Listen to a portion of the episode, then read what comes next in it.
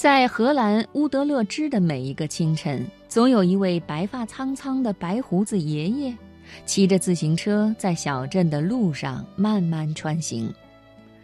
这时候，所有看到他的人都会微笑起来，小朋友也会跟在他的身后奔跑，并且快乐地呼喊着他的名字：“米菲兔爷爷，米菲兔爷爷。”他就是米菲兔之父，荷兰国家级艺术大师迪克·布鲁纳。然而，在2016年的冬天过后，这一幕永远消失了。2017年2月17日。迪克·布鲁纳在睡梦中安然逝世，享年八十九岁。消息传来，无数的米菲粉丝们黯然。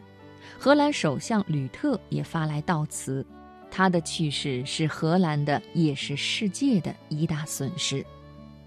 今晚接下来的读人物，我给朋友们讲讲迪克·布鲁纳的故事，用我的一辈子去画你。迪克出生在一个富裕的商人家庭，父亲经营着荷兰最大的出版社。因为是家里的长子，迪克的父母希望他日后可以继承家族产业，参与出版社的管理和经营。对于喜爱画画的迪克来说，父母给他选择的这条继承之路让他非常抗拒。在他的心里，画画已经成为生命中一个坚如磐石的信念。他不仅热爱，而且愿意投入一生去坚持。迪克的这种态度让父母大为恼火。为了让迪克死心，他们以断绝经济来源为威胁，并且强迫把他送到伦敦、巴黎等地学习出版专业。什么事情都不可能改变迪克学习画画的决心。出国学习的那段时间，他一有机会就溜到美术馆和博物馆去看名家的画作，一待就是一整天。为了学习一种画画的技法，他经常不吃不喝，反复模仿。二战爆发以后，迪克被迫中断学业，回到荷兰。迪克家的出版社也暂停营业。这段时间是迪克最快乐的时间，没有人再强迫他做讨厌的出版工作了。他开始潜心钻研绘画。迪克没有老师，就自己看书学习。不懂光线阴影，就找来大量图片自己揣摩。心里想到什么就立刻画下来，不满意就一张一张从头来过。伦布兰特和梵高的画集被他翻了无数次，他的坚持终于打动了家里的长辈。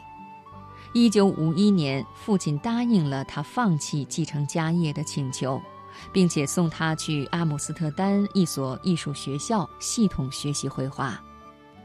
迪克实现了童年以来的最大梦想，高兴得无以复加。从此，他对绘画的热情越来越浓厚。并且逐渐摸索出自己独到的极简绘画风格。一九五五年的一个假期，迪克和年幼的孩子们在海边见到了一只小兔子，旁若无人的狂奔。他不由得想起了幼时家里的那只兔子，这触动了迪克的创作灵感。于是当天晚上在睡觉前，他给孩子们讲了一个小兔子的故事。为了更加生动，他亲手把故事画了出来。兔子的颜色也使用了最简单的红、黄、蓝三原色，因为简单的色彩能够让孩子们更清晰地感受到故事的温度。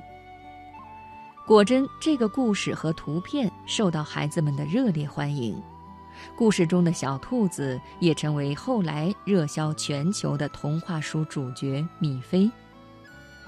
米菲兔看似简单，却投注了迪克极大的心血。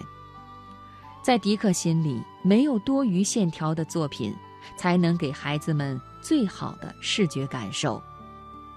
因此，每次他都会先画出素描草稿，再将多余的线条删除，直到再无一条多余的线条为止。在画米菲哭的时候，他也是先画三四滴眼泪。然后删去一滴，第二天再删去一滴，最后只留下一滴眼泪。经过删减过的眼泪，在迪克心里才是最悲伤的那滴眼泪。为了完成一个十二页的画稿，迪克经常要淘汰几百张的废稿。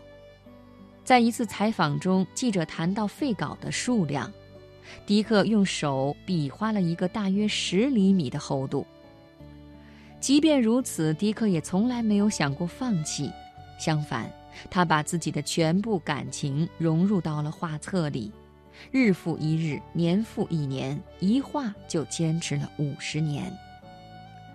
如今，《米菲兔》已被翻译成五十多种语言，在世界各地售出超过八十五万张画作，并且与众多品牌和设计师合作，给全世界的孩子们带来了快乐。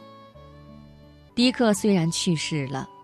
然而，他用一生去坚持梦想的精神，却鼓舞着每一个人。